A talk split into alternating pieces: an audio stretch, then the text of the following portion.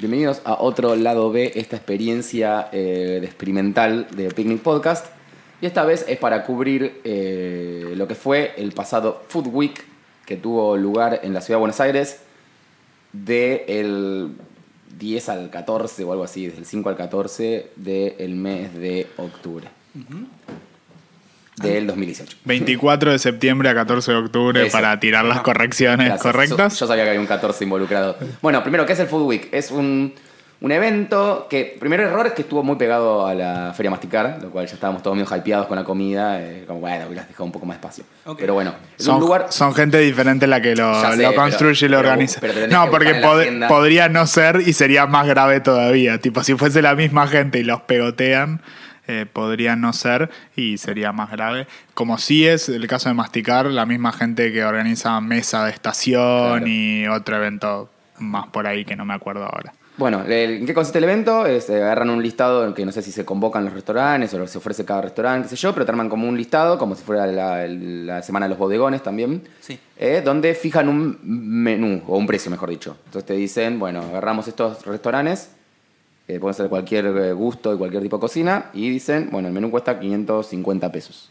Lo banca siempre alguna bebida, creo que siempre es Aperol. eh, Aperol Spritz. Aperol Spritz, y bueno, entonces todo, todo- en todo lugar que vayas va con el, te ofrecen una copita de Aperol a entrar. Como tiene así un par de cositas que se van repitiendo. Sí, siempre hay un par de sponsors de que después están en la Están comida. en la comida, exactamente. En general, la otra particularidad es que suelen ser restaurantes a los que no es tan accesible ir. La idea es como un poco la historia o la idea detrás es como acercate a un restaurante con el que, Que en general a veces pagas una luca, una luca por persona, dos, una cosa así, acercate un poco a probar ese lugar. Es, es verdad, es como un poco también lo, que pretende la masticar, eh, si los conseguimos comparando, en Sí. el sentido de devolverte barato un coso caro. En este caso, primero quiero decir que no es barato. No termina siendo barato. Eh, ¿Por qué no? Bueno, ahora si quieren después les cuento, pero porque en la, en la- en la cuenta final no comiste por 550 pesos en el lugar de la concha larga. Pero quizás comiste Pará, ¿por qué no? un Y porque te, tercio sal- de porque lo- te salís tipo un toquecito, tipo te pedís un vino Sí. o te pedís eh, Ah, una pero bebida. no. Y bueno, pero es como que voy a comer con agua, tomando agua. Y O sea, voy sí. a no. No, pero igualmente yo creo que ese lugar sal- de- debe salir tres veces más si vas sin Food Week. Perdón. O sea, no digo que sea barato. Eso No, también que- quiero decir, en, la- en el line-up de este año Sí. no habían tantos lugares inaccesibles. Tipo, estaba la pescadorita. La pescadorita no me parece un lugar inaccesible que si no hay un food week. Iba a hablar de que estoy leyendo acá la lista Fabric Sushi a Casuso. Claro, boludo. ¿Estás jodiendo? No, en serio. Eh, y, y algunos lugares más, eh, más bizarros, como yo qué sé. Hay, hay lugares de muy buena calidad. Le Grill, por ejemplo. Le Grill es de la misma, eh, la misma, los mismos dueños que Chila. Chila es probablemente el mejor restaurante de Buenos Aires y si no es el mejor está entre el top 3. Y probablemente está en el top 3 de más caros también de Buenos Aires. Claro. Entonces, eh, es una buena opción. Si bien es una parrilla, pero es una buena opción para un restaurante que a veces es medio inaccesible, acá mucho más accesible. Eh, después hay mucho lugar, mucha cocina de hotel que a veces está bueno para aprovechar a ir a conocer lugares lindos. No necesariamente porque la comida sea buena. En general suele ser. En general no suele ser tan genial o suele ser a veces bastante chota. Eh, yo he tenido como, en general como en el Food Week no tan buenas experiencias yendo a hoteles a comer. Eh, pero son lindos, entonces aprovechas un poco. Es la experiencia de ir al- Eh, al lugar. Sí, totalmente. Y decís, bueno, aprovecho a ir eh, a ese lugar y no a otro lado. Ahí te paso la lista, Andy. Gracias por estar buscando. Sí, yo, sí. Bueno, yo fui. Te pasé por podemos WhatsApp. pasar eh, algunos, algunos que ya por ahí conocíamos, pero yo al que elegí ir fui, a- fui a Olaya, que queda en la calle Humboldt, eh, 1550, Palermo. Eh, es un restaurante de comida peruana, tenía bastante ganas de comer. Me di cuenta que la cocina peruana es como. De- me, me, me atiende. Si me das varios restaurantes y uno es cocina peruana, probablemente elija Mira, ese. ¿Es tu comida preferida? No, pero últimamente estoy tendiendo a. Ay, Eh, qué lindo, qué bueno. Qué buena elección de comida este- predilecta. Está bueno, está bueno. Sí. Eh, suele ser cara la comida peruana. Sí, estoy viendo que ahí en Guía Olio tiene cuatro signos de peso. Sí, en, mira, en Guiolo dice que eh, gastás más de 600 pesos. Sí. Yo gasté 1000. Ok, quizás está calculando que no te pedís vino y esas cosas. Insisto, ¿quién va a la noche a cenar eh, y no vas a pedirte un vino para dos personas? O, o una cerveza, o no sé, o un trago. O sea, ¿quién va a cenar y no pide bebida? Pero pensar también un poco en el objetivo de esto, es acercar de alguna manera. Tipo, yo iba a bardear a Food Week. ¿Por qué Sí, estoy defendiendo Food no Week? entiendo. ¿Y por Porque vos me decís que comiste en vez primero. Vamos a hacer cosas. Food Week al mediodía, no a la noche. Por la noche es más caro. Ah, ok. Lo primero, básico. Bueno, tipo, eh, reglas de Food Week. está bien, bueno, sí, sí. No fui a cuidar el mango, eso es verdad. O sea, no elegí. Ah, hay que ir al mediodía. No elegí el Food Week para. para Al mediodía el mango. menú en vez de ser 5.50 es 3.20. Sí, pero, cambia, Es- pero también cambia el menú. Claro, sí, otra cosa. pero los cambios no son sustancialmente, no es que el menú del mediodía es más choto que el menú de la noche, son distintos, a veces hay cosas que no hay en la noche, eh, al mediodía, pero no es que es la muerte en todos los casos. Eh, eso es un detalle importante a, tener en cuenta. sí. Otra cosa importante es que como lo estamos cubriendo después de Google Food Week, tipo ya no está accesible el menú de ninguno de los lugares, ya no se puede ir. Es bastante choto eso, porque no Sí. podemos hacer lo que estamos queriendo Claro, por hacer. ejemplo, yo quería leer lo que había comido. Claro. Eh, básicamente porque estaba en el menú que mandaron, pero no por elegir. Así que voy a tener que apelar a mi recuerdo. Esto fue hace dos semanas, hace dos semanas, así que. ¿No te mandaron acuerdo por mucho. mail? ¿Por casualidad? Puede ser. eh, como es un lado B, me permito googlear. o- Si no, apelemos a tu memoria emotiva. Bueno, es que empe- empezó muy bien. Empezó. Todo lo que vino después no estuvo tan bien. ¿Cómo Eh, empezó? ¿Qué pasó? ¿Llegaron? No, eh, empezó muy bien, digo, en, en lo, lo primero que elijo era, era como tenías, eh, sí, do- eh, o sea, o sushi o un ceviche, Ajá. que en realidad era otra cosa, por eso me duele no decirlo. Yo elijo ese ceviche. Sí. El sushi lo probé igual, pero no estaba, no me pareció nada rico. ¿El ceviche? Y el ceviche me pareció increíble. Era como, venían como en un budincito de algo. No, era, era gusto raro, eh, súper, súper rico. Ahí ya me dejó feliz, listo. Después lo que vino después, no me acuerdo. ¿Tiene buena panera? ¿Tiene panera? Ay. me- sí, vino, vino creo que una salsa de berenjena, me parece. Ajá. Algo así. Eh, discreta la panera. Ok. Es en, es en lo que era. El, el mozo me dijo que no, pero para mí sí. Es lo que era. Bueno, está pintado todo con Milo Lockett y yo creo que era el bar de Milo Lockett antes. Ajá. Pero no sé. Sí. Empezó no. a estar del otro lado de lo que era el bar de bueno. Milo Lockett. Eh, en la siguiente cuadra. Y después, eh, de plato principal no...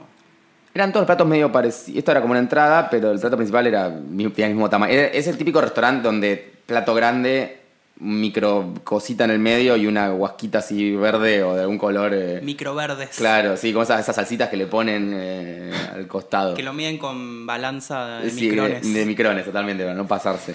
Po- ¿Podemos prohibir hablar de Huasca unas semanas No, en el es podcast? imposible. Ok, perfecto. Eh, para que si accedo a Food Week. Eh,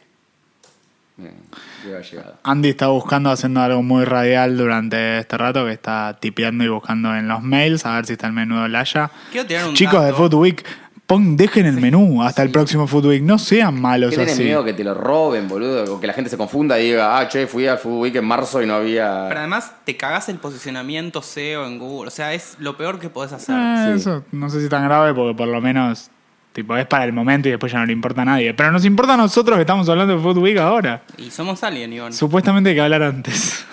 Bueno, yo de mientras puedo contar, yo fui a la edición anterior de Food Week, fui a la panadería de Pablo eh, y la verdad que la panera estaba espectacular. Eh, o sea, la, la- la cena empezaba con, con esa panera increíble, con pan calentito y aceite de oliva arriba de un plato. Y mojabas. Y estaba bien. Eso me gusta. La a mí. sensual. Eso está bien. Era muy... Era, de hecho fue una cena en pareja Epa. y eso Mm. calentó la noche. Nice. Eso fue... eh, ¿Cómo se dice? No erótico. Eh, Sensual. Afrodisíaco. afrodisíaco. A mí siempre me pasó que.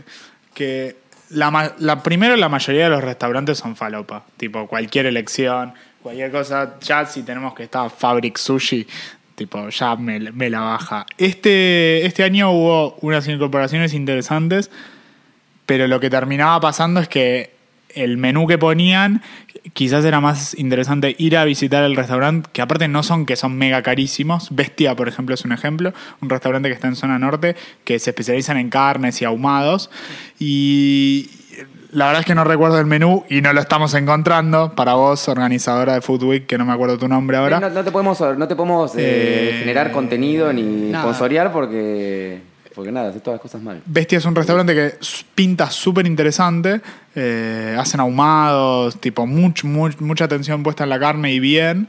Hace poco estuvo Dante Liporache eh, cocinando ahí eh, con los chicos de Bestia. Creo que se llama Nacho Trota, uno de los dueños de Bestia. Ajá. Y tiene una pinta, todo tiene muy buena pinta.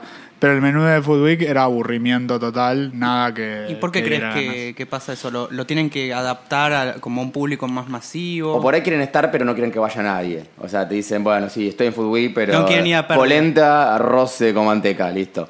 Y pero no tendría sentido participar, me Y parece. no, porque por ahí les garpa solo aparecer en el listado, qué sé yo. Ok. O por ahí no. Otra, otra buena eh, elección ahí mientras tratas de encontrar el menú Yo lo de, tengo, ¿eh? de la- Ah, perfecto.